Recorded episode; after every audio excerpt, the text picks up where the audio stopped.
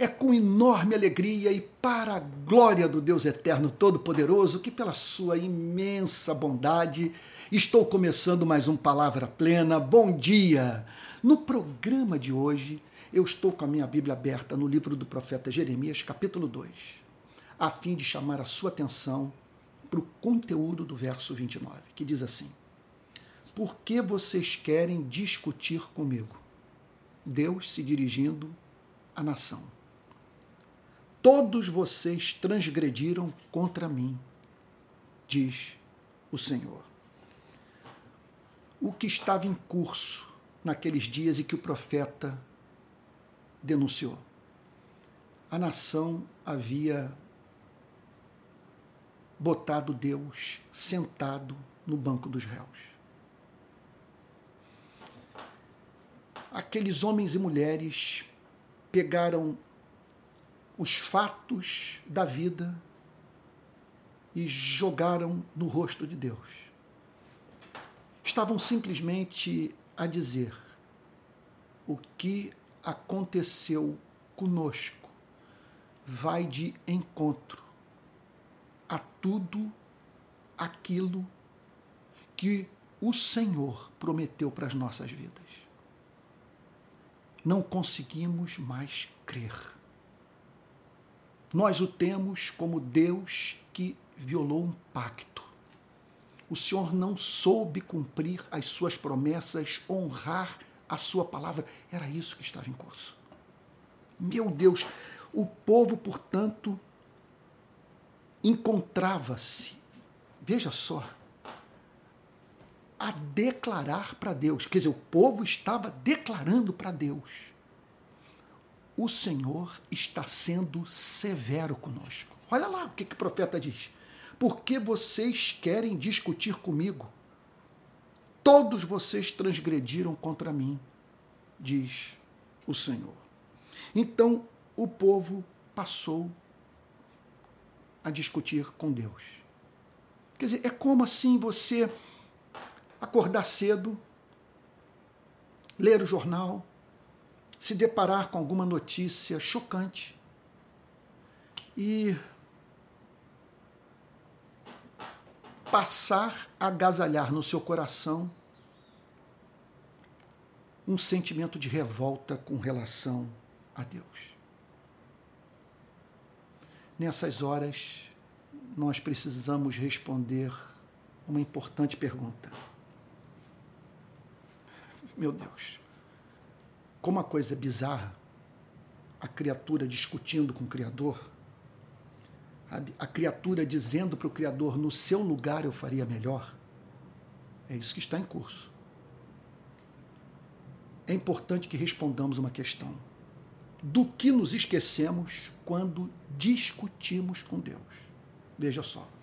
O que estava em curso naqueles dias em que Jeremias proferiu essa profecia é algo diferente do que vemos nos Salmos, com pessoas falando das suas dúvidas, é, da sua angústia,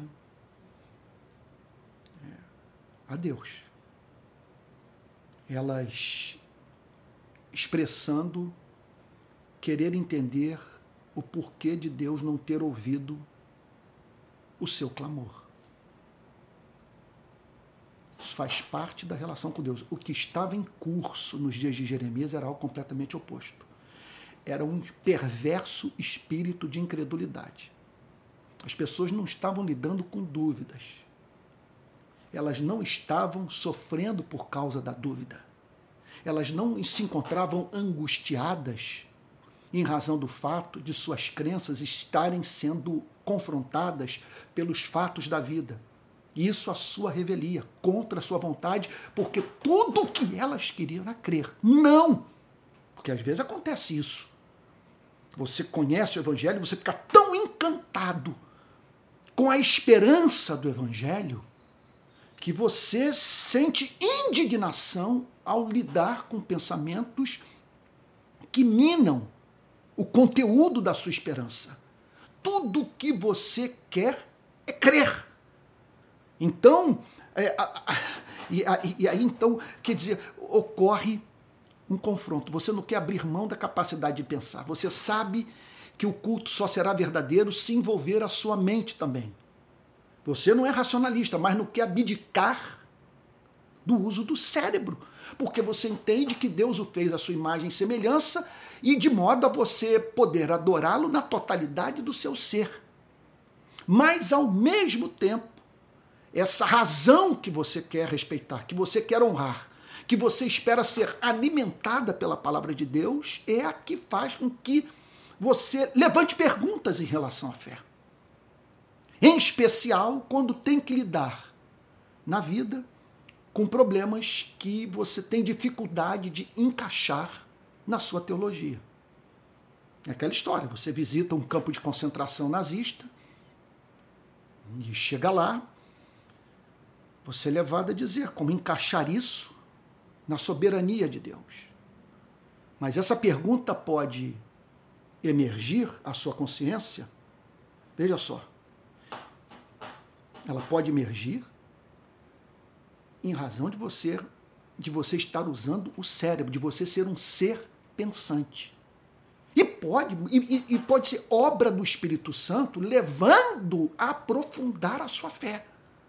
A sair em busca de, de respostas para questões que vão torná-lo, quer dizer, as respostas para essas questões que o tornarão é, mais apaixonado ainda por esse Deus. Contudo, essas questões podem emergir de modo a roubar a sua alegria, a alegria da fé, proveniente dessa esperança que o Evangelho comunicou ao seu coração. Então, há pessoas que travam esse tipo de batalha. Elas querem de todo o seu coração crer. O conteúdo as encantou. Elas não querem viver num outro, num outro, num, outro tipo de universo. Elas querem viver no universo regido pelo, pelo Deus Trino, que tem que se sujeitar à vontade do Pai, do Filho e do Espírito Santo. Essa é a sua visão de mundo. Elas têm uma narrativa de vida, uma filosofia de história. Elas têm uma forma de ver, portanto, a relação do, do, da criatura com o Criador. Tudo isso as encanta, mas elas lidam com problemas intelectuais. Elas enfrentam dúvidas o que é algo completamente diferente desse perverso espírito de incredulidade, que tem como característica o homem ficar com seus olhos fixos no que há de obscuro na, Bíblia, na, na vida, do que há também, do que lhe se afigura como obscuro nas Sagradas Escrituras. Então, essa pessoa não, não, não faz os seus olhos se voltarem para a luz, que nas escrituras e no, e no universo é, encontra-se. Oh meu Deus, eu espero que eu esteja é, é, é concatenando bem as ideias. Encontra-se em quantidade suficiente para oferecer motivos para todo aquele que quer crer. Mas para o que não quer crer, esse sempre encontrará uma justificativa para a sua incredulidade. Porque, afinal de contas, é isso. Tudo o que ele deseja é viver uma vida de autonomia em relação a Deus. Ele tem algo na sua vida que ele ama muito, que é incompatível com o vero relacionamento com o Deus do Evangelho, e, portanto, ele não quer saber de Deus, ele quer saber daquilo que ele julga que, que, que, que, ele julga sem o que não, consegue, não conseguirá viver. Então aqui nós estamos perante a incredulidade. Aquelas pessoas haviam passado por sofrimentos e que a levaram a discutir com Deus. Elas olharam para o conteúdo da revelação e disseram: Isso é pesado demais. Discutiam com Deus. E aí então, veja só, como é uma loucura a criatura discutir com o Criador, nós precisamos responder essa pergunta do que nos esquecemos quando discutimos com Deus. Olha, nós nos esquecemos de duas coisas. Discutir com Deus, discutir com Deus significa exaltar o homem. Discutir com Deus significa rebaixar a Deus. Discutir com Deus significa você dizer no seu lugar eu faria melhor. Você, você está com o jornal na mão. Está ali dizendo como explicar o seu amor num mundo como esse. O que você está dizendo é o seguinte: você é mais justo que Deus. Você é melhor do que Ele. Outra coisa, você está dizendo que tem acesso a todos os fatos. Que você, que você de antemão, sabe encaixar o, o lado trágico na vida no todo, sabe, da história. Sabe, é, quer dizer, que você consegue ver o fato que lhe causa perplexidade intelectual à luz do fim da história. Você já está lá. E chegou à conclusão que nada tem sentido, que nada tem significado. O que você está dizendo é o seguinte: você, você é possuidor de conhecimento exaustivo. E que por você conhecer exaustivamente as conexões desses fatos da vida, você chegou à conclusão que se há um Deus, ele é o diabo. E que no lugar dele você faria as coisas com um nível muito maior de excelência. E que você está dizendo, portanto, é que esse ser que já causou duas grandes guerras mundiais nesse planeta está em condição de botar Deus no banco dos réus, de o confrontar, de discutir com ele, encontrar argumentos assim para viver em pecado, para justificar a sua obstinação. Quando discutimos com Deus, obviamente, nós estamos rebaixando a Deus nós estamos simplesmente dizendo que ele ou é todo poderoso e não é bom, ele tem todo poder, tem completo controle sobre a vida, mas não é suficientemente bom para usar desse mesmo poder para criar um mundo justo. Ou então ele é muito bem intencionado, mas ele está construindo é, a história juntamente conosco. Ele não tem a mínima ideia do que vai acontecer. Ele está em processo de aperfeiçoamento juntamente com você e comigo. Sabe? Ele não tem controle sobre o universo. Quer dizer que simplesmente ele criou o mundo, o deixou entregue às suas próprias leis e agora ele do seu trono olha para, por exemplo, o nosso planeta e é encontrado torcendo para que tudo saia da melhor maneira possível. Faz sentido acreditar nisso? Esse é o Deus que Cristo revelou? Uma teologia como essa passa pelo crivo da razão esclarecida pela verdade?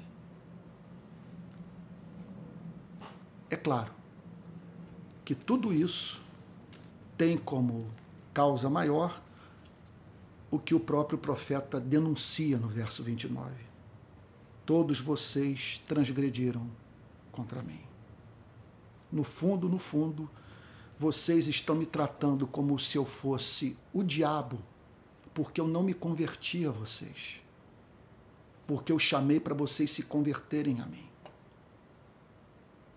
Vocês transgrediram, vocês perderam o respeito por mim, o afeto por mim. Vocês querem viver num universo antropocêntrico vocês querem ser é, o centro do cosmos, de modo que todas as coisas funcionem com o objetivo de atender às suas paixões egoístas. Transgressão. O que o profeta, portanto, está dizendo é que eles sufocavam a verdade. É interessante, algo muito parecido com aquilo que é revelado pela psicanálise. O que estava, o que estava em jogo era o interesse pessoal. Lhes era conveniente sufocar o conhecimento de Deus a fim de dar invasão às suas transgressões. O que os fazia perder de vista o fato que eles estavam colhendo aquilo que haviam semeado. Estavam discutindo com Deus que simplesmente, por meio dos infortúnios da vida, estava a dizer à nação: não contem comigo. Eu não vou participar dessa orgia, porque eu não prostituo a minha bondade por amar vocês. Então, o que nos resta fazer nessas horas é livrar-nos do que mais, na verdade, nos impede de conhecer e confiar em Deus, que são as nossas transgressões. Não é à toa que Jesus disse: os limpos de coração verão a Deus. A transgressão é, tem como característica não apenas é, é, o comportamento que vai de encontro ao que Deus prescreve para o ser humano como expressão do caráter santo do Criador. A transgressão perverte também a nossa forma de usar o cérebro, em especial quando nós paramos para fazer teologia. Porque tem que haver uma correspondência entre Deus e aquele que pensa sobre Deus. Pensar sobre Deus a partir de um coração depravado, não estou falando sobre sexo, estou falando de um coração inclinado para a prática do mal, simplesmente significa nós sermos encontrados num ponto da, da redação desse tratado teológico, vamos assim dizer, criando, elaborando uma teologia ridícula, concebendo um Deus que não é digno realmente do nosso afeto, do nosso amor, da nossa adoração. E tudo isso, porque no fundo do fundo, nós não queremos a Ele. Nós queremos é satisfazer os interesses desse menino ou dessa menina, sabe? Desse lado mimado dentro de nós, sabe? Desse malandro que existe em você e em mim, que só entende a linguagem do desejo, sabe? E que se recusa, portanto, se submeter à vontade de um Deus que só pede do ser humano aquilo que é razoável, que pede de você e de mim amor. Vamos orar? Pai Santo, em nome de Jesus, ajuda-nos a entender que não somos, não somos proibidos de apresentar as nossas dúvidas a Ti. O que nós não podemos é confrontá-lo, perder o respeito, colocá-lo no banco dos réus e dizer que o Senhor é o causador dos nossos infortúnios, que não temos responsabilidade alguma pelo fato das coisas funcionarem nesse planeta como funcionam. Ajuda-nos a nos arrependermos da nossa arrogância, Senhor. Arrogância moral, arrogância intelectual. Ajuda-nos a correr para Cristo. Receber nele perdão, Senhor, pois ele veio para isso para nos redimir dos nossos pecados e para nos ajudar a chamar Deus de Pai. E é no nome dele que oramos, Senhor, com perdão dos nossos pecados. Amém. Amém. Bom, estou terminando Palavra Plena de hoje. Ele vai ao ar, vamos assim dizer, quer dizer, ele vai para as redes sociais de segunda a sexta às sete horas da manhã. Se você quiser contribuir com o programa, aqui vai o Pix, palavraplena@gmail.com. Você pode também se tornar membro do canal, tá bom? E isso vai me ajudar enormemente. Que Deus o abençoe muito e até o próximo Palavra Plena.